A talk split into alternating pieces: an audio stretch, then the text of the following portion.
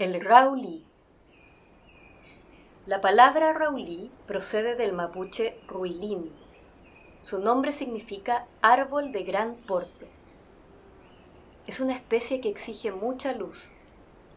Las hojas del raulí son las más grandes de los notofagus sudamericanos.